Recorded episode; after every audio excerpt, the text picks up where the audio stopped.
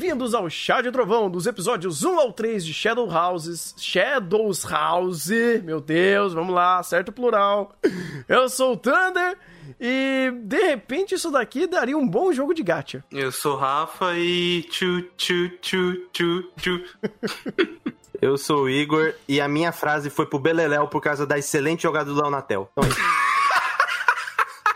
Caralho, mano. Ok, aqui é o Maurício e a opening explica muita coisa, se eu não me engano. É a opening ou o inicinho do primeiro episódio?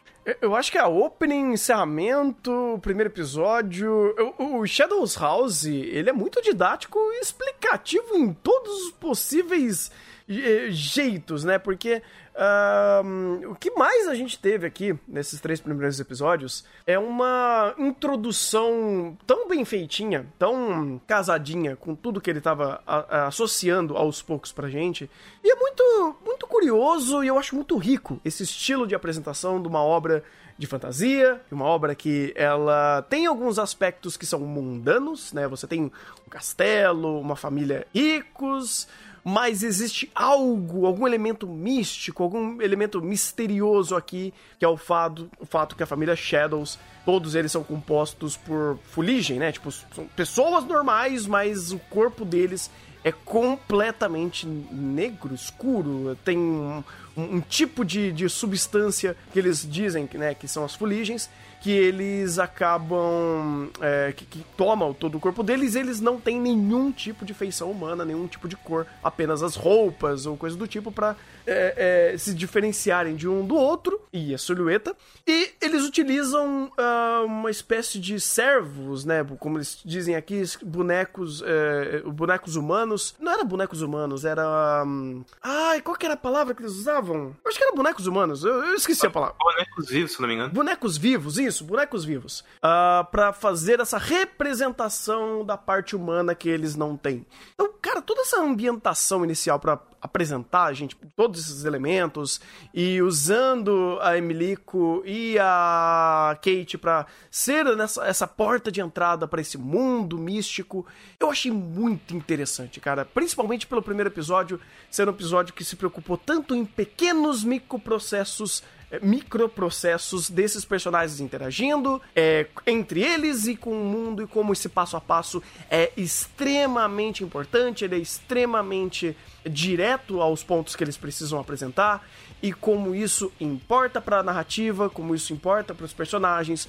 como isso é bem didático, bem expressivo e ele deixa muito bem certinho pra gente ir pegando tudo em primeiro plano. Eu gosto muito de como ele conseguiu ser tão didático logo no começo e logo no episódio 2 e 3, quando ele continuava sendo, sendo didático desse jeito e às vezes sendo até óbvio, de tão didático que ele era, ele ainda fazia, olha, isso daqui é só o começo, tem um mundo expansivo que vocês vão ver em breve, te catapultando, né, dando essa essa ideia que essa crescência vai vir e esses elementos, por mais óbvios e bem didáticos que foram, eles ainda têm muito mais camadas a serem apresentados. Eu adorei esse começo de Shadows House. O que eu, pelo menos, gostei bastante do primeiro episódio de Shadows House foi o, o fator que eles começaram já a trazer muito de world building, só que na base da interação, né? Então, elas começam. A Kate Emilico. Emilico é o nome dela? Eu acho que é isso, obrigado. Eu, eu- eu me confundi com esse nome, eu não sei porquê. Eu pensei que é Micrio. É, mas o, o fato que as duas começam a interagir bastante entre elas, começando pelo, pelo menos na convivência, e aí a gente vai aprendendo ah, o, a fuligem, os, os Shadows spa, é, com elementos ne- com sentimentos negativos, e aí é, cada uma tem a, a, a sua própria forma de interagir uma com a outra, a Emilico não sabendo de absolutamente nada, esquecendo até de comer. Então é, começa realmente uma, uma interação bacaninha e sustenta bastante do que a gente vai aprendendo mais futuramente na base do, dos outros trabalhos que as Living Dolls possuem, né? É um primeiro episódio bem competente pra pelo menos me mostrar tudo isso.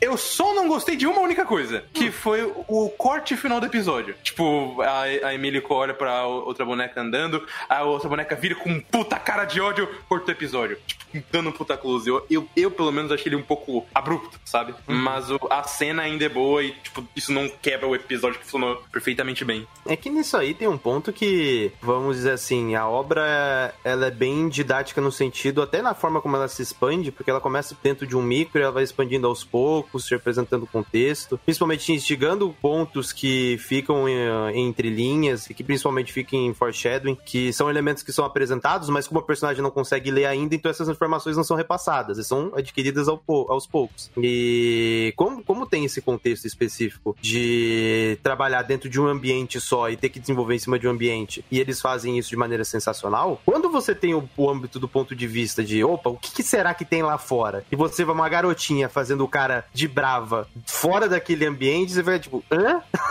o que que tá acontecendo aqui? Então, no mínimo, instiga. Eu não vou dizer assim, ah, o ponto mais interessante que você queria, você poderia ver quando eu olhasse para fora. Poderia focar em outros pontos. Mas eu acho interessante que pelo menos aquela personagem ela é relevante em alguma coisa. O character design dela fala muito por ela. E ela é um belo do contraponto pra obra, porque, querendo ou não, todo mundo é legalzinho até certo ponto. E ela, como contraponto, funciona. Porque, querendo ou não, senão não teria o... conflitos como a gente teve no episódio 3. Mas é. Utilizar ela daquela maneira maneiro eu ainda acho interessante porque te constrói um ponto de vista diferente. Porque a visão que você tem de boneco é uma, e quando você olha para elas, você já fica com uma dúvida. Então, querendo ou não, pro episódio 1, puxando pro episódio 2, eu ainda acho que aquela cena ainda instiga um ponto de vista, instiga, tipo, você ficar com dúvida e começar a contrapor. Porque, querendo ou não, de uma maneira como apresentado, é tudo muito pacífico. Então, quando você coloca um ponto que é diferente desse pacifismo visualmente, eu ainda acho interessante porque instiga você. A não, a não ser só estereótipo, mas também de você ter outras possibilidades em torno daquilo. Esse ponto que o Igor falou é interessante porque, por mais que essa situação inicial seja pacífica,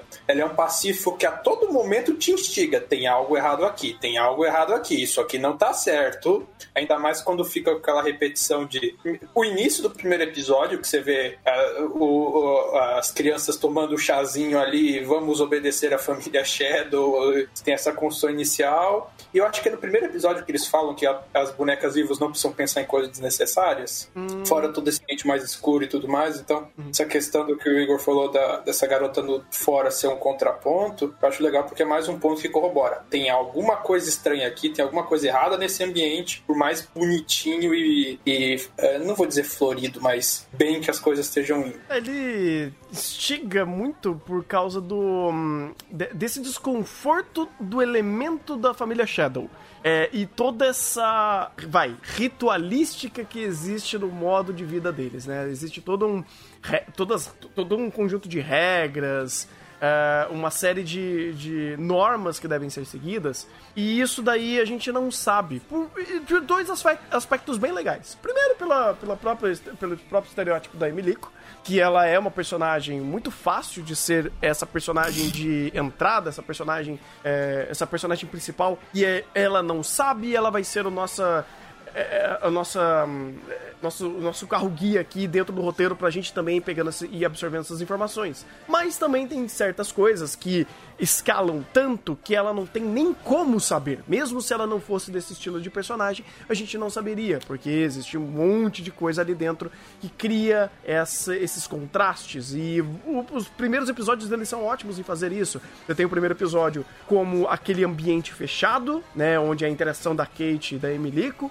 que é extremamente incrível que serve tanto para construção de mundo, para criar, criar empatia com o personagem, para setar muito bem qual é a cabeça delas uh, e criar um nível de detalhamento incrível e obviamente muito interessante porque você tem um micro para ser é, estabelecido e trabalhado, então você tem menos preocupações para fazer tantas coisas, então você pode só focar no básico ali, ou melhor, fazer o básico bem feito, e depois ir expandindo quando apresenta as outras live, é, live dolls, né, tipo as, as bonecas vivas, uh, as, os outros integrantes da família Shadow, e quando você tem o primeiro embate, digamos assim, de uma Shadow, de uma, de uma boneca viva interpretando e sendo o corpo e fazendo toda essa expressão de, de alguém da família Shadow, mas aquela pessoa, né, aquele indivíduo, ele não é dessa forma, ele tá apenas fazendo o trabalho dele. Então você tem uma série de nuances que vão vindo aos poucos, que é muito interessante, e ele vai dando tempo ao tempo. Eu, eu gostei muito desse ritmo lento que, que Shadows House tem. E por mais que, né, como o Rafa falou, tem aí algumas pontes meio abruptas que eles fazem é, para jogar a sua. instigar é, a sua visão sobre aquele mundo de uma forma muito mais rápida e, tipo, pô, toma uma porrada na tua cara. Que acontece, inclusive, nos outros episódios. no episódio 2, você tem esse, esse acontecimento da, de você ver como de fato é uma boneca é, representando o sentimento e fazendo a figura né, visual de, de alguém da família Shadow. E eu, eu acho que é no episódio 2 ou 3 também, que é o negócio da aranha, da fuligem que ganhou vida. É no 3. É no 3, né? Que a gente vê uma puta boss battle e de repente alguém tá sendo atacado. Aí tá tudo bem. E todo mundo trata isso com normalidade. E você fala, hum, isso é interessante, porque Uh, é muito interessante como você consegue normalizar certas questões que para esses personagens são normais, para Emilico que não conhece muita coisa, ela tá começando a normalizar e ela é sempre muito positiva nas coisas. E você que tá vendo tudo isso de fora, você fala: "Cara, isso é muito bizarro", mas tem riqueza nessa bizarrice, isso é muito interessante.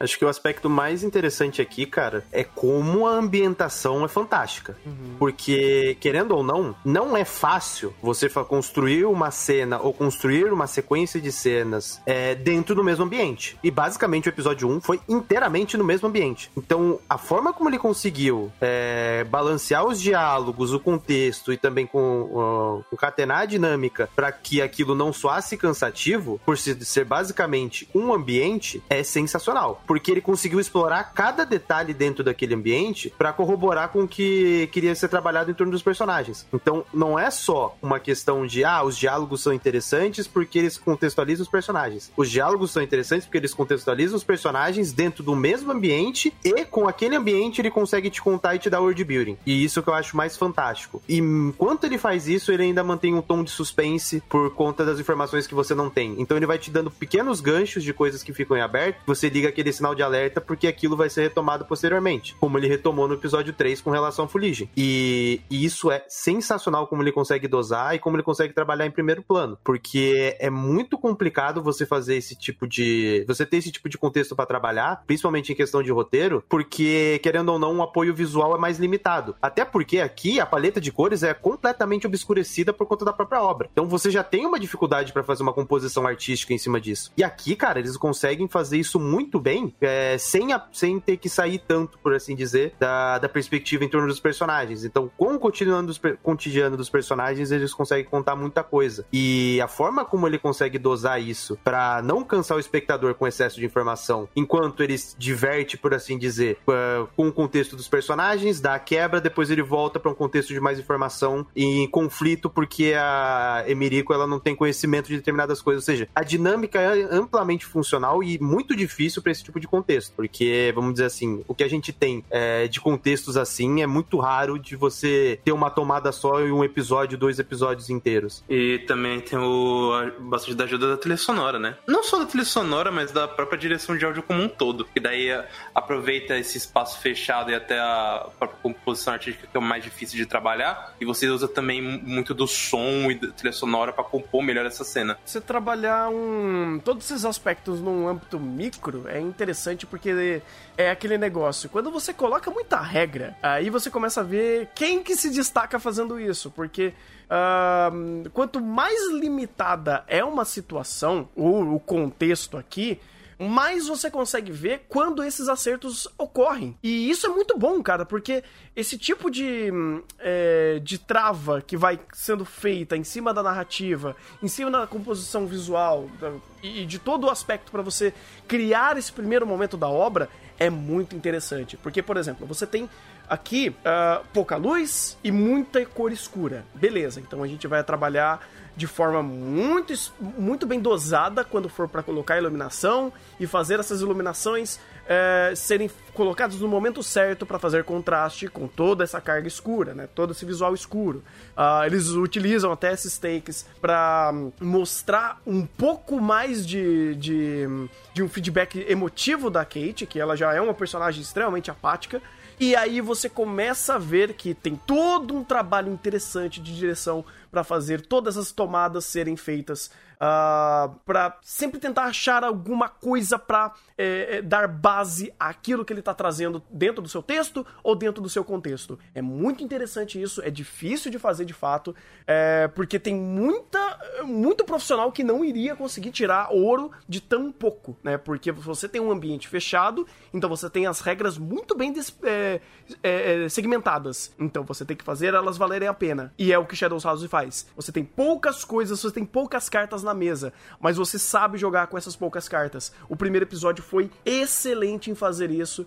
Eu não sei como é a obra original, eu não sei o quanto eles podem ter é, perdido de informações aqui, ou quanto eles não, de, não do, trouxeram essas informações. Mas, cara, para mim esse primeiro episódio, assim, foi, sem sombra de dúvidas, um dos melhores primeiros episódios que a gente teve nessa temporada. E foi muito emblemático, porque ele foi importante para a partir dele, a, a, a, o leque começar a ser aberto, e quando começar a ser aberto, toda aquele, aquela bagagem de informações do primeiro episódio ser extremamente importante e responsiva para tudo que a gente tava vendo Principalmente porque, cara, muito dos elementos que a gente soube no segundo e no terceiro sobre uh, os aspectos da fuligem, que dá para você manipular ela, ela pode tomar estados diferentes, ela pode tomar forma por conta de sentimentos uh, e que existe toda uma estrutura é, complexa dentro desse ambiente. Ele vai te trazendo já tudo isso de uma forma muito mais facilitada, porque o primeiro episódio foi um excelente episódio de experimentação dentro da interação da Kate e da Emilico e também de você entender todo esse contexto mais. É, ele seria um uh, uma arquitetura mais gótica, né? De todo, de toda essa ambientação. É, gótica. Uhum. Hum, por conta das maids, um vitoriana gótica. ah, sim, sim. Olha, olha, é... olha os Sekai se batendo agora com maid vitoriana. Olha só, que, que a maid vitoriana faz sentido. Oi? Eu falei que aqui tem contexto. Ah. Toda, toda arquitetura remete a uma arquitetura europeia mais vitoriana, né? Mais industrial, é, Inglaterra industrial. Você tem até o, a, a, a, locomotivazinha a vapor ali, a Maria Fumaça subindo ali, toda essa atmosfera, esse castelo mais misto de evolução industrial que é a era vitoriana. E é claro que eles iam colocar uma Maria Fumaça, pô. Ela solta fuligem. Não, é, aí meu lado fanboy de trem vai falar. Claro que eles botaram uma cremalheira muito bem colocada colocado porque a inclinação ali é mais de 5%. Parabéns, Ani. Caraca. Ninguém entendeu o que eu falei, mas. Ninguém entendeu. Eu vou. Fica tranquilo, eu vou trazer o protagonista de. Train o... Wars? Não, é o. Não, não é Train Wars. É o anime da. Da Bronha. Que o cara foi pego na Bronha. Que o cara adora trem também. Ah! Araburu! Araburu! Araburu. Conversar com o Maurício sobre trens. traz ele, traz o cara do Hail, é Hail Wars, né? O nome daquele anime? Acho que é Hail Wars. E traz o pessoal de, de, de Cabaneri aqui. Enfim. Não, vamos voltar pra Shadows House, porque tem, tem, coisas, tem coisas interessantes aqui pra falar. Tipo, vocês acreditaram que essas bonecas são bonecas mesmo? Ou... Não, Pô, tá não. cara que são seres não. humanos. Não, confia, ninguém, é, ninguém... É, boneca mesmo, confia. Confia que é boneca. Aham, uhum, é, é, com é, certeza. Eu tô confiando, sei. Eu concordo. Eu, eu gosto disso, cara, porque, por exemplo, nesse, nesse segundo episódio, eu tive sentimentos muito mais interessantes peran, perante a tudo que ele estava me, me, passando, porque quando ele começou a escalonar um pouco mais e mostrar mais desse mundo e questões do tipo, eu falei, cara, tudo isso, de novo, muito bem introdutório, muito bem didático, as formas que ele vai, vai apresentando e como ele tem calma em fazer essas apresentações e algumas quebras você fala, hum, eu já esperava algo do tipo. Só que quando ele faz isso, ele deixa meio que um, um além, um a mais ali, de uma carta virada para baixo. Porque sempre é. Olha, então, né, você tá vendo isso que tá acontecendo. Uh, isso daqui é, é, é óbvio para você que tá vendo e você já tem um pouco mais de, de é, noção que, ó, que uma obra de mistério e que tenha toda essa temática, essa narrativa, pode a qualquer momento virar a chave. Mas a gente vai deixar isso aqui e vai deixar essas chaves aqui na mesa. Quando você começa a prestar atenção nas musiquinhas que elas estão cantando limpando a sala, a, a, casa, quando você começa a ver as ferramentas de limpeza, uh, alguns utensílios que eles utilizam, né, como as ferramentas, que eu já tinha falado, ou, ou, como o comportamento dessas fuligens acontecem, algumas informações que vão vindo em foreshadowing, e tudo isso ele meio que deixa muito óbvio que essas situações e essas viradas vão acontecer por conta desses elementos. Mas ele sempre tem um a mais. Uh, o da aranha, por exemplo, eu gostei muito. Que esse a mais deixava tipo: opa, peraí. Você tem uma situação de quase morte de alguém que meio que tá tudo bem se essa, se essa boneca for destruída, mas essa boneca é importante pra, pra, pra essa pessoa da família Shadow. E aí ele te deixa com a pouco atrás da orelha e fala: peraí, então qual é, que é a relação de descarte de uma boneca em relação com de alguém da família, da, da, da família Shadow? E você começa a ver que essa essa introdução, essas informações palpáveis que às vezes ficam em segundo plano, mas é fácil de você absorver, você começa a ficar meio que curioso para saber o quanto isso escalona, porque o escalonamento disso a gente não sabe, né? Ou pelo menos ainda a gente não foi introduzido a muitas informações até chegar lá. Mas entender que existe todo esse contexto mais pesado e macabro que envolve essa, é, essa, esse castelo, ele desperta esse interesse. Então é uma obra que, por mais que às vezes faça o óbvio, ou algo que você já espere por conta de toda essa temática mais macabra que ele nos apresenta, ele ainda te instiga. E é bom que ele utilize esses elementos para ficar te instigando, porque senão Shadow House começaria a ficar uma obra óbvia, onde você falar, puta, você já me apresentou isso em Foreshadowing antes e agora você tá apresentando em primeiro plano, tá sendo redundante porque você apresentou tão bem no Foreshadowing antes, que quando você for explicar isso daqui, metade dessas informações eu já tenho. Então você meio que já só tá utilizando isso para confirmar algo que você já me mostrou. Isso às vezes pode pode não ser tão criativo, vamos dizer assim. Mas esse Silêncio Mortal eu, eu, eu amo e vamos enganchar pra outra coisa. Você meteu um discurso no Jutsu aí, Tanda? Desculpa, eu tô empolgado. Vou, eu vou falar menos, porque daí vocês falam mais. Eu vou ficar quieto. A gente sabe que isso não vai acontecer. Exatamente. Não existe suspensão de descrença que, que faça concordar com você, tá? Ok. Ah, então tudo que eu falei agora tá errado. Ok. E não responde, então ele tá concordando. Deixa aberto.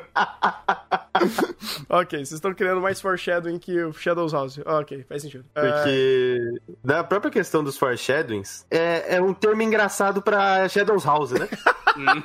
Sim! É muito engraçadinho esse termo, né?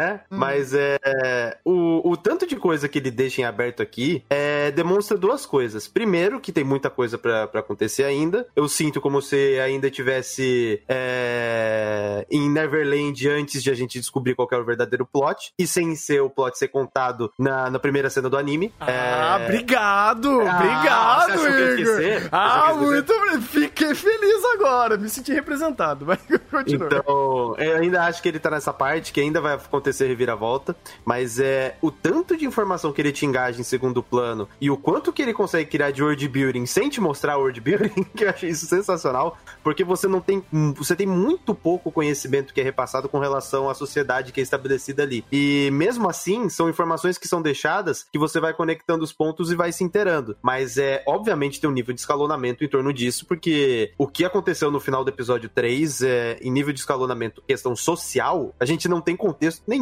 daquilo. E isso é realmente interessante, porque é, os personagens já se mostraram interessantes, é, o contexto em torno deles é interessante, mas o que eu espero realmente é da questão do world building, porque é muito inteligente o que tem por aqui. A própria ideia da fuligem, de como eles aproveitam a, a fuligem como se fosse uma, uma um material é, para eles utilizarem. E, e é como como se fosse, como se a sociedade se retroalimentasse com aquele próprio, com aquele próprio recurso. Então, eu tô esperando muito desse contexto, porque é, o que tá sendo trabalhado aqui não é em torno do agora, em torno dos personagens. É, o que tá sendo trabalhado aqui é para quando esses personagens realmente visualizarem o um mundo e, e se, é, se colocarem de frente com o conflito principal da obra. E essas informações que eu tô achando realmente interessante, porque o que vai ser trabalhado posteriormente, pelo que a gente viu no final do episódio 3, vai ter um nível de escalonamento bem alto e o nível de detalhamento que tem aqui na obra para esses aspectos me dá a sensação de que realmente esse world building vai surpreender. É, eu vejo isso em aspectos muito, muito pequenos, como a própria ideia de como o, a obra tem, sabe como o seu o contexto está sendo desenvolvido. Por exemplo, primeiro episódio, uma sala específica, muito fechado, você tinha determinados enquadramentos. Quando ela sai da sala e vai para um lugar diferente, você vê que muda completamente o tom da direção. Os enquadramentos, a perspectiva, as ideias, ou seja, a direção sabe exatamente o que ele precisa dar para aquela cena por conta daquele contexto. Ah, ela saiu de, de dentro da, da, do quarto, beleza. Quando ela sair, ela, vai, ela foi para um lugar que é muito maior. Beleza, dá um enquadramento aberto. Que dentro do quarto não tem. Quando ela saiu, enquadramento aberto. Então, esse nível de detalhe, esse nível de conhecimento com relação ao que precisa naquelas situações, me dá a perfeita perspectiva de que realmente esse world building vai ser muito bem utilizado e ele vai ser muito rico, porque eles estão se apegando a muitos pequenos detalhes como questão de vestimenta. E, e trabalhando isso em primeiro plano, falando, ó, oh, isso aqui é por causa disso, disso, disso. Aí depois ele ap apresenta outro conceito que depois vai ser utilizado, que, que é debutar. Então, cara, tem muita coisa aqui, tem muita riqueza e tem muita coisa para crescer. Ou seja, é... e principalmente a direção tá muito bem ligada nesses conceitos e nessas situações para conseguir dar os melhores enquadramentos e das melhores perspectivas. Isso corroborando com a trilha sonora do Suehiro, com esse ar aristocrático e as trilhas sonoras que ele vem apresentando aqui, cara, e em senso de unidade, é a minha obra favorita. Eu não falo, eu não falo que é melhor por causa de Fumetsu, mas é, vamos dizer assim, em linhas gerais, eu acho que Shadow House é a melhor, em três episódios, a melhor obra da temporada e com maior potencial. E acho que isso é, junto com Fumetsu, são as duas obras com maior potencial de plot para apresentar aqui. Porque o próprio Taxi ele tem muita coisa, mas ele já te mostrou muita coisa e você já tem um caminho para ir. O Shadow House, ele tem muita carta guardada, tem muita carta na manga e mesmo assim, é, já apresentou muita coisa mesmo com tanta carta guardada. Então, cara, o potencial para ele crescer e se tornar uma obra fantástica é tá muito tênue, tá muito mais fácil, porque com o pouco que ele apresentou, ele já fez tanto. Imagino quando ele começar a virar as cartas e, e realmente apresentar o plot principal. Eu tô com o Igor até principalmente nessa questão do potencial, porque é, o Shadows House está sempre me surpreendendo na questão de que você já tem bastante elemento interessante para trabalhar em cima, mas ele sempre dá destaque que tem alguma coisa a mais. E to, em, nos três episódios a gente vem ganhando tanta gama de informação que pode ser usada mais para frente e ainda tem um, um plot principal que eu não duvido que a gente vai acabar, acabar por repetindo esse elemento mais algumas vezes, porque a forma como ele te, te seta um monte de coisa e daí chega no segundo episódio tem mais coisas mas tudo já tá meio interligado com os foreshadows que eu acabei de fazer e fez todo sentido. É, dão a ele um potencial muito grande de, de trazer um roteiro muito mais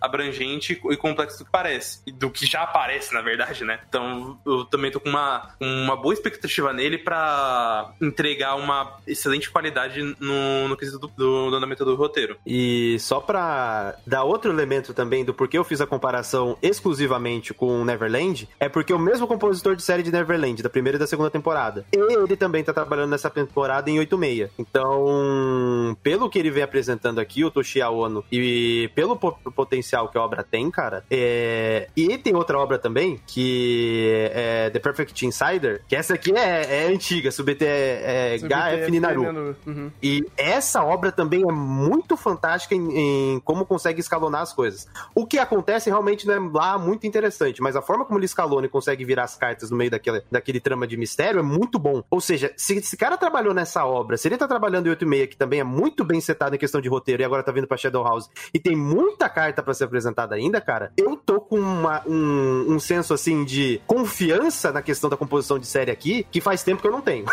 faz tempo que eu não tenho uma confiança tão grande no compositor de série como eu tô tendo em Shadow House, porque seja por trabalhos que ele passou, seja pela própria forma como ele trabalhou nesses outros trabalhos, principalmente em Neverland, que era muito complicado por conta do material original. E ele já foi tão bem, eu imagino agora com tanto que de possibilidade que Shadows House cria. Eu espero que ele não seja é, é, chamado para alguns projetos e acaba meio que perdendo o potencial dele, né? A Kishimoto tá mais ou menos nessa. Né? Ele, foi, ele tá manchado pela segunda temporada de Neverland, então também tá meio fudido. Mas ele Mas que acabou não é culpa escrevendo. dele, pô. Não, mas então, é também não é original. culpa dele. Mas tem- também tem problema que não é do Takishimoto. É. Entrega uma obra pro Takishimoto tipo, Moriarty, você fala, é, fodeu, né, mano? Não, é. Não, o problema do Takishimoto foi Fogo Kenji, né? Aquilo não tem como, pô. Ah, é o material dele também travou. Nossa, velho, é um. Foi, foi, foi uma. As estrelas estavam se alinhando ali. Né? E a gente tem contexto pra usar esse termo, inclusive. Ma- Mas tem uma outra obra que o Toshi Ono também fez que encaixa até melhor com o contexto de Shadows House, que é Hoseki no Kuni. Tanto que ele tem muito desse elemento também de Shadows House, da quantidade de informação que ele apresenta e o quanto ele ainda consegue escalonar. Então, cara, como o Igor falou, se ele já tem todo, toda essa bagagem e, vamos dizer assim, especialização nesse tipo de obra, se Shadows House tiver um bom material, só vai crescer. Sim, assim como a própria Cloverworks, né, cara? Eu acho que agora a gente vai poder dar todos os méritos possíveis e imagináveis pra eles é, conseguirem finalizar. Ou a gente espera que Shadows House termine, né? Vá até o final muito bem, nessa altíssima qualidade. Podia falar, finalmente, Cloverworks! Finalmente! Uma obra que a gente pode olhar pra sua produção, que é muito bem feita, e sorrir, porque você tem um ambiente muito bom pra você fazer toda a sua produção é, brilhar, porque não é só direção que Shadows House tá mandando muito bem. Toda a parte de animação, principalmente a parte de textura e fotografia, tá insana, cara, insana. Porque eles já têm um ambiente pra criar esse tipo de, de teor, né? Fazer é, é, coloração mais escura, brincar com a- a elementos de sombra e criar ideias de sombreamentos diferentes. Ele tem é, alguns estilos de sombreamento muito legal para fazer isso daí e torna a obra muito mais rica, fazendo essa experimentação visual muito bem feita, cara. Porque se eles têm um contexto é, de trabalhar com sombreamento, trabalhar com pouca ou nenhuma luz, e eles conseguem criar formas distintas de fazer essas, essas representações visuais, sejam pelas fuligens, seja pelo ambiente, seja pelas manchas de, de fuligem que ficam marcadas na, é, nos personagens, no ambiente. Eles estão trabalhando muito bem aqui, cara. Que obra bonita. E eu dou muito pontos pro diretor de fotografia, porque ele é de um estúdio que eu pessoalmente estou gostando cada vez mais do trabalho de, de fotografia e CG, que é o Grafínica. E é um, dos, é um dos primeiros trabalhos de diretor de fotografia dele, mas ele já tem bastante trabalhos é, com, com Mawaru Penguin Drum e Shingeki no Bahamut Genesis, e, e Gridman também. Então, tipo, já tem um- uma boa experiência para trabalhar com esse tipo de obra. E o próprio Kazuki Ohashi, que é o diretor, cara, pode ser o primeiro trabalho de diretor dele. Inclusive, ele foi diretor de episódio Maioiga. Coitado. Mas ele te- tem uma coisa aqui muito específica que me salta os olhos. Perdão. E me, de- me deixa muito confiante, que é uma coisa que a gente viu temporada passada, que ele fez storyboard do episódio 3 de Horimiya. E aquele episódio foi um dos, um, um dos que eu consigo realmente destacar de Horimiya em relação à, construção de layout e do próprio storyboard. Então o cara tá de parabéns. E ele foi ele que fez até o storyboard e dirigiu o primeiro episódio. Com- Como a gente, como o Igor falou, com toda aquela limitação que ele tinha pra fazer, o cara voou. Já que você falou do, di- do- de questão de fotografia, eu vou falar com relação a os dois diretores de arte. Porque é, é complicado quando você vê um- uma ambientação tão sensacional como a gente tem aqui, principalmente em descrição e composição visual, e principalmente os detalhes da sujeira do, do- do ambiente, que dá mais o tom, principalmente em relação a tempo, de quanto tempo aquilo ali tá, passa uma noção de idade também. E, cara, o Shihiro Goto, que é um dos diretores de arte, ele só trabalhou no filme do Makoto Shinkai, o Tenki no Ko. Então, o cara só trabalhou como background de arte. E ele tá aqui. E o outro é o Hirofumi Sakagami, que ele trabalhou, só trabalhou no Evangelion 3.0. Então, cara, esses caras, para fazer, é, são diretores de arte, mas to- ambos já trabalharam com background. E aqui, em questão artística, cara, o quanto que esse ambiente fala por si só, o quanto ele diz e o quanto é bem detalhado para transparecer informação, porque querendo ou não, em questão de ambiente, não tem diálogos falando sobre o castelo castelo, sobre determinado composição de ambiente. Aquilo te instiga visualmente e te deixa pontos sobre aquilo pela simples composição visual de como é. E como ele tá conseguindo transparecer tão bem e contar tanto pela composição visual e, e pelo detalhamento em torno desse ambiente é sensacional, porque ele é tão rico e tão vivo que ele não precisa de um diálogo expositivo te explicando sobre aquilo. Você simplesmente olha e já entende. E eu acho sensacional o quanto que é bem detalhado e como é bem é, apresentado pro espectador, a ponto de você olhar para determinado detalhe na cena e você já, já te instigar a pensar sobre determinada coisa. E esse detalhamento, não só em questão de informação, mas principalmente em questão de composição da, das cenas, é sensacional. E a maioria das cenas eu não vejo, eu não lembro de nenhuma cena em que simplesmente tem um fundo preto ou tem uma perspectiva que não, que não dá o tom do fundo. É, a maioria dos enquadramentos eles dão sempre o background para você ficar atento, mesmo que os enquadramentos não sejam tão abertos. Ele sempre dá o tom do plano de fundo para você se manter atento, para você pegar alguma coisa que tá no plano de fundo. É extremamente rico e detalhado. E quando você tem dois caras assim dentro da Steph, cara, é, facilita muito. Então, é aquela coisa. Outra obra é, da Cloverworks que tá com uma Steph ferrada de, de forte, que tá com, com um potencial em questão de roteiro também fantástico. Então, eu vou zicar, mas se não for agora, não é nunca mais. é bem isso. Ai, ai. É, porque se não for agora, vai ter que chamar o Shinichi Omata e um puto de um roteirista aí pra fazer o negócio funcionar. Porque se não, não dá, né, cara? Porra, Cloverworks tem que acertar alguma coisa, tipo, em todos os aspectos, não só na sua, na sua incrível composição visual, como eles estão fazendo aí muito bem em muitas obras, né? Por mais que eles estejam pegando bastante aí ultimo, ultimamente. E, e, e tente acertar de preferência sem matar muito funcionário, por gentileza. Ah, é, exatamente. é importante, né? É importante. É, é, sempre bom, inclusive. Tem um negócio que o, que o Igor falou sobre instigar, que eu acho muito legal, cara, que toda vez que troca ambiente, você fica olhando. É, é incrível como essa troca de ambiente ela é rica, uh, porque sempre tem alguma coisa ali e esse aspecto ele uh, fica muito aparente quando essas trocas de ambiente acontecem. E tivemos basicamente três ambientes muito bem utilizados: uh, o ambiente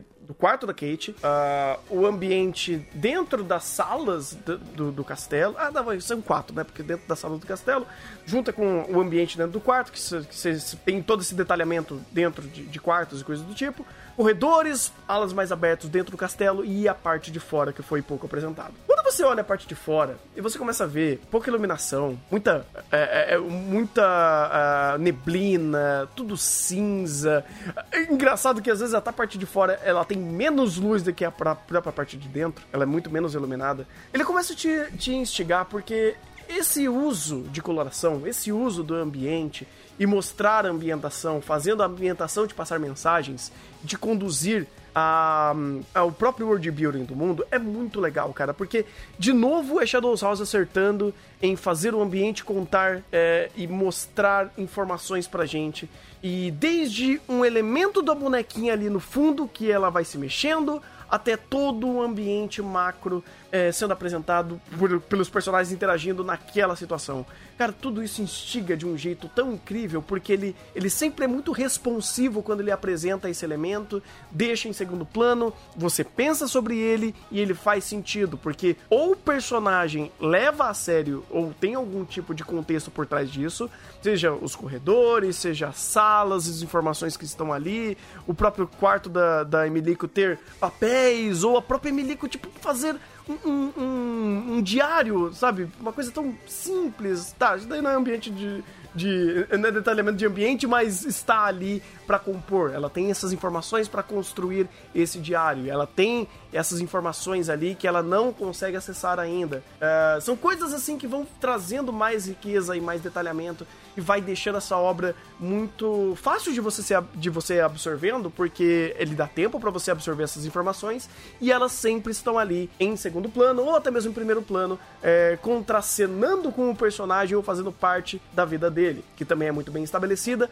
porque é, esses personagens eles são muito ricos de, de mostrar como que essas interações, essas questões sociais sempre vão, vão criando pequenos detalhes que saem da nossa normalidade e tem alguns aspectos específicos ali para eles. Eu tô achando muito rica essa obra e eu espero que isso continue seguindo de, de vento em popa, porque Shadows House tem de fato um, dos, um potencial de ser um dos melhores animes dessa temporada e também desse ano. Essa questão de ambientação, outra uma coisa que pessoalmente me chama muita atenção, duas na verdade, é, é o tanto de passagem secreta que tem essa mansão. Qualquer corredor, de repente, é, é incrível, você não vê as bonecas vivas usando portas. É sempre uma passagem secreta, é no chão, é na parede virando alguma coisa, ao mesmo tempo que você tem uma série de áreas nessa mansão que é proibida. Não pensa muito para aquele lado, não vai. Mas a gente tem essa monte de passagem secreta pelo que a gente anda para tudo que é lado. Então você tem ao mesmo tempo uma construção ali que ela é super permeável para você andar por ela pelas mais diversas formas, ao mesmo tempo que a própria construção ali ela te restringe em determinados locais específicos, né? No começo é só o quarto, depois o quarto, o corredor e o ambiente à volta, a salinha de aula, uma passadinha do lado de fora e, e ainda assim é restrito. E outro ponto que me, me, instigou é a questão da aranha, porque se a fuligem tem problemas com relação à água, uh, dá para dizer então que os shadows não são feitos de fuligem, os, o, as pessoas da casa, certo? Hum, ah, é, é, é, eles, eles exalam fuligem. fuligem. É. Mas eles não são feitos de fuligem. É. Certo? Sim, sim, sim, de fato. Por, é, porque isso é uma coisa que, tipo, ah, no início, tá, eles não são humanos, você tem até aquela, aquela coisinha lá da Kate passar uma maquiagem nela, e eu não sei se foi uma, um pó que deixou ela com cor de pele, ou se ela tirou a fuligem da pele da, da Kate, também outra coisa que me instigou, e essa questão da fuligem do nada sair com água, e a gente sabe que a Kate volta e meia tá indo tomar banho, né? Quando a Emily faz alguma coisa, a Kate vai tomar banho e volta, tá tudo arrumado. você tem essa dinâmica. Uhum. Inclusive, você tem outro detalhe que quando ela foi, entre aspas, é, possuída pela fuligem, fala, ó, oh, você tem que tomar muita água, basicamente para matar a fuligem dentro de você. E é também outro detalhe. Se, é, ó, se é um boneco mesmo, não precisava, né? É. Não. Tô falando. Uhum, uhum. Então é interessante a interação com a água em si, né? Um elemento que tá ali. De novo, é um, é um elemento em, em segundo plano que tá sendo apresentado e quando explicar você fala, ah, agora eu já sabia. Olha assim. Eu falei, mano, te cortei, desculpa. Ah, não, eu, só ia concluir que, tipo, tem, tem, como vocês já falaram, Shadows House tem uma série de elementozinhos ali que você vai. Tem um monte de detalhes que a gente provavelmente uma hora vai ser jogado na nossa cara. Então, isso aqui que você tá prestando atenção, é, o próprio fato ali da, da amiga da Kate tá com as costas todas toda machucada e a preocupação dela de quando a amiga foi possuída de não machucar o rosto, mas a, o corpo dela tá machucado, já demonstrar o importante dela é o rosto, não é o corpo. Você vê o próprio tratamento ali da mestre a serva, que a gente tem um detalhe. Então você tem uma série de detalhes ali em Shadows House que eu, eu quero mais ver como isso vai se desenrolar, porque não há indícios de que a obra vai quebrar, né? Por tudo que ele já foi mostrando, você vê que é coerente conforme ele vai expandindo as, as, as informações, as anteriores elas ainda mantêm coerente, isso é bom, mostra como a obra é bem escrita. E eu agora eu tô mais curioso em saber como esse monte de informações de mundo que a gente já tem vão escalonar, porque não tem muito que especular agora. Na verdade, tem muito que especular, mas pouco a se concluir. É que daí a gente vai começar a fazer um monte de, de CSI aqui que não é ruim para Shadows House, né? Eu acho que até legal da gente pegando esses pontos que ficam em foreshadowing. Mas provavelmente. É, foreshadowing, huh? é, mas provavelmente uh, tudo isso ele vai ter um destaque ou vai ter algumas explicações. Porque, por exemplo, tem coisas ali que eu coloquei alguns warnings na cabeça, uh, porque eu não sei se é para facilitar o roteiro ou se essas informações são realmente passadas assim meio que nas coxas para esses personagens.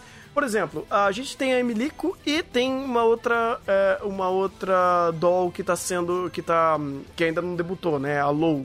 E as duas não têm informações sobre, sobre certas coisas que as, que as mais velhas já têm, que já estão ali é, exercendo o seu papel dentro da sociedade do, dos Shadows. É, e me parece estranho o fato delas não serem instruídas a cometerem gafes como a Emilico, porque de fato, assim, eu sei que, que é uma, uma peculiaridade dela, da Emilico ser tipo toda é, é, espalhafatosa e energética e positiva assim, coisa que não é normal você ver esse estereótipo para outras dolls. Eu não sei se tem um porquê disso, seria interessante até ver se tivesse um porquê disso, mas me parece que é, é, ou, ou é, essas informações realmente são ficam obtusas e geralmente ninguém faz o que ela faz, ou eles estão realmente criando uma personagem tão ativa para criar situações para facilitar explicações que essas explicações poderiam ter é, são feitas é, em outros momentos, né? Por exemplo, é, me, so, me deu um, warning, mas não de, de coisa ruim. Mas eu, eu, reparei demais no ponto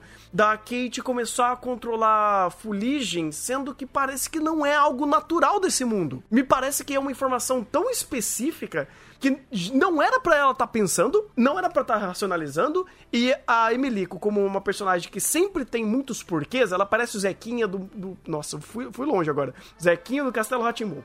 Mas é, é interessante como eles eles utilizam esse, esse estilo de personagem, aspecto de personagem, e até agora tá safe. Assim, safe na medida do possível, porque ela quase se matou caindo da janela, ela tá cometendo um monte de gafe, é, inclusive perante um membro da, da, da família Shadow. E tem um monte de coisinhas que ela tá fazendo. Eu falei, isso daí não deu ruim ainda. Eu quero ver se a obra tá meio que facilitando essas introduções mesmo, ou se de fato isso vai vir a cavalo. É, a, a Emilico, ela tem, ela pergunta muito por quê, mas eu arrisco dizer que quase metade das respostas é não pensa. É. Então, ao mesmo tempo, se eu não me engano, no episódio 3, aquela amiga dela que tem cabelo cinza falou: Eu nasci sabendo de tudo. A Emilico não. A própria outra garotinha, a outra boneca que não debutou, quando a outra lá que tá servindo de professora para elas perguntas, se não me engano, ela responde. Então você vê que a, mesmo a outra garota que não debutou, ela tem muito mais informação e postura que Emilico. Dá já a entender, pelo que a obra vai mostrando, que Emilico é um caso especial. E talvez esse caso especial de Emilico que esteja instigando a Kate, não sei. Uhum. Eu não acredito que Emilico seja uma. Eu não pra, só pra deixar claro, eu não, eu não sei, eu não conheço o mangá de Shadows House. Mas pelo primeiro episódio, pelo tudo que foi mostrado, essa história de que são bonecas não me convence. Tá mais provável que aquele chazinho do início do primeiro episódio tem mais a ver com crianças sofrendo lavagem cerebral do que bonecas criadas para parecer sol, para acompanhar sombras, se eu fosse apostar. Uh, mas dá mais a entender que a, Emi, que a você a Kate com, talvez com essa influência da Emilico de por quê, por quê, por quê, começou a questionar as coisas e começou a testar e talvez a Kate por ser já da, da família Shadow, talvez ter mais informação que Emilico já tá meio tipo, opa, peraí, não pergunta, não fala, não fala que eu sei controlar a sombra não, tá? Não pensa uhum. muito. E, e você tem a Kate, que ela é o ponto fora da curva, provavelmente. Algum erro ali deu na lavagem cerebral que lavou demais. Inclusive, água aqui é um recurso raro, não pode ficar usando em servo, não. Que também é um outro detalhe importante. Hã? Ponto interessante. Por mais que a fuligem, o ponto fraco para matar o efeito da fuligem quando ganha vida é água, quando eles vão fazer a primeira limpeza da fuligem, é aquele negócio de sopro. Uhum. Eles primeiro limpam com vento. Não, o, o, os servos, eles, não, eles mal tomam banho. Tipo, é. nesse sentido, eles se limpam. Uh, uh, com, com aquele aquele ventilador gigante e toma banho de vez em quando. Enquanto, por exemplo, o pessoal da família Shadow sempre tá se lavando. Pelo menos a gente vê a Kate sempre se lavando, então a gente meio que estabelece que isso é uma regra uh, recorrente, né? Tipo, soltou as fuligens, toma banho. Aconteceu alguma coisa, toma banho. Sempre tá com água constante. Porque, é, deve dar ruim quando você não. Você tem muita fuligem no corpo. e você sendo fuligem já mostrou, né? A merda que dá quando acumula fuligem, né? Então, né? Imagina acumular fuligem em um Shadow. Deve ser, deve ser muito bom, rapaz. Deve ser assim. É, o tanto de fantasminha que nasce. Ixi, rapaz. Ou você vira um boss.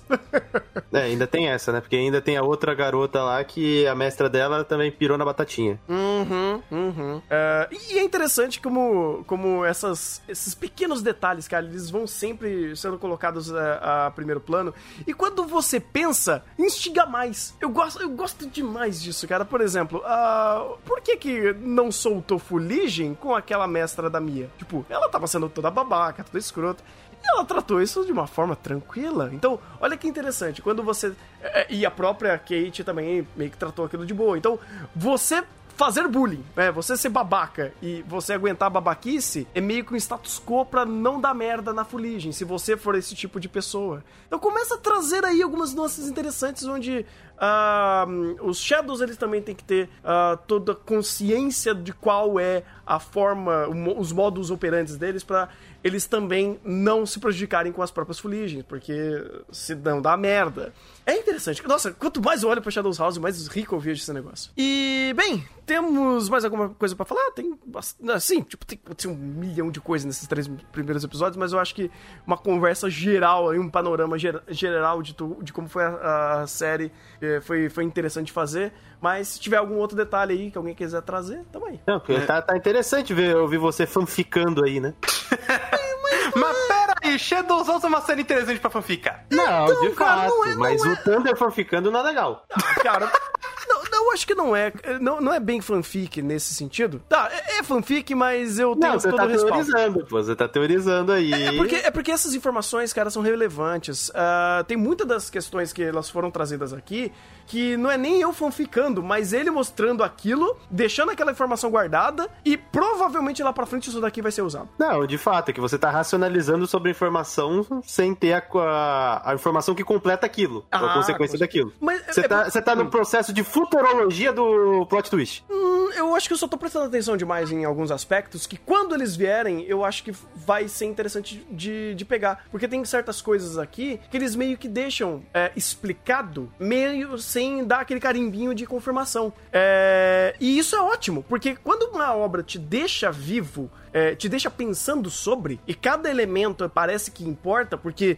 uma coisa que Shadows House faz e faz muito bem é, direção conversa com, com roteiro, que conversa com sonoplastia, que conversa com tudo. Tudo tá sempre muito amarrado. Então, quando uma obra ela me dá essa segurança de saber que todo mundo tá trabalhando em prol de um, de um único objetivo, quando eu vejo algo que o diretor me fala, eu falo, poxa, talvez isso seja importante. E aí eu fico nessa futurologia que o Igor vai ficar enchendo o meu saco. Mas é, Na futurologia e no silêncio que ele te dá de volta. É, exatamente. vou devolver o silêncio depois disso aí. Meu Deus. Eu, eu, eu só quero aproveitar. Vocês comentaram da engine de Shadows House? Então, é o que ia falar agora. Hum. É, é, que eu quero dar muito uns méritos interessantes pra engine. Primeiro, porque quem fez ela, pelo menos acreditado como storyboard e diretor de unidade, foi o Tomohisa Taguchi, que é o diretor de Akudama Drive. E ele teve uma ideia bacana, bem bacaninha em relação às cores, mas de longe o que mais me surpreendeu foi a utilização do som, com a brincadeira da, da, da imagem estática da, da, da, da xícara caindo na imagem daquele cara, e aí logo depois tem a quebra e a xícara quebra. Aí a, a própria cena no final com o couro e quebra as luzes se apagam. Tipo, é, é uma ideia bem bacana para esse tipo de end que começa bem estático, porque quando a gente vê uma end dessa, você fala, tá, a música é legal porque é da Areona, mas foda-se, vou pular. De repente acontece uma coisa dessa e puxa de, de novo a sua atenção. E ele faz isso com umas três ou quatro vezes nessa sequência que acaba te prendendo bastante no, no andar dessa música. Eu achei sensacional isso. Inclusive, a montagem da engine é melhor a da abertura. E a engine poderia ser a abertura. Sim. Porque a abertura é sacanagem. A abertura parece um encerramento. Mas só que Sim. quando você compara com o próprio encerramento, é pior que o próprio encerramento. Então não dá. O, um detalhe que eu é. adorei é que no começo do encerramento você vê que tem fuligem caindo, né? Uhum. Aí depois eles dão a tomada, abrem o take e eles vão eh, vai saindo e, e aquele ambiente como se estivesse num globo. E eles usam a fuligem como se fosse a neve dentro daquele ambiente. Eu achei sensacional essa ideia. Ou seja, a gente já adiantou a análise de abertura e encerramento dos nossos awards. Aí a gente já, der, já dá 10 pro encerramento e a gente e não precisa. E 5 pra abertura. É isso. Pra abertura. Porque a música é do Sorriro. ok, estamos adiantando processos aqui, gente. que a gente sabe que vai esquecer e vai falar tudo de novo. Beleza. Inclusive, o que a Leona fez nesse encerramento é sacanagem. Legalizar a sacanagem. Hum. Porque o, o uso de voz dela no começo arrepia. Mas arrepia muito. Sim, a, mano, aquele tchu, tchu, tchu, tchu. Mano, sensacional. Mano, que é tipo, é tipo o Bibi de outro determinado anime? Ah! ai, ai. Não, muito bom, cara, muito bom. É, eu acho que já temos o, por enquanto, o melhor encerramento do ano. por enquanto, temos a melhor trilha sonora do ano.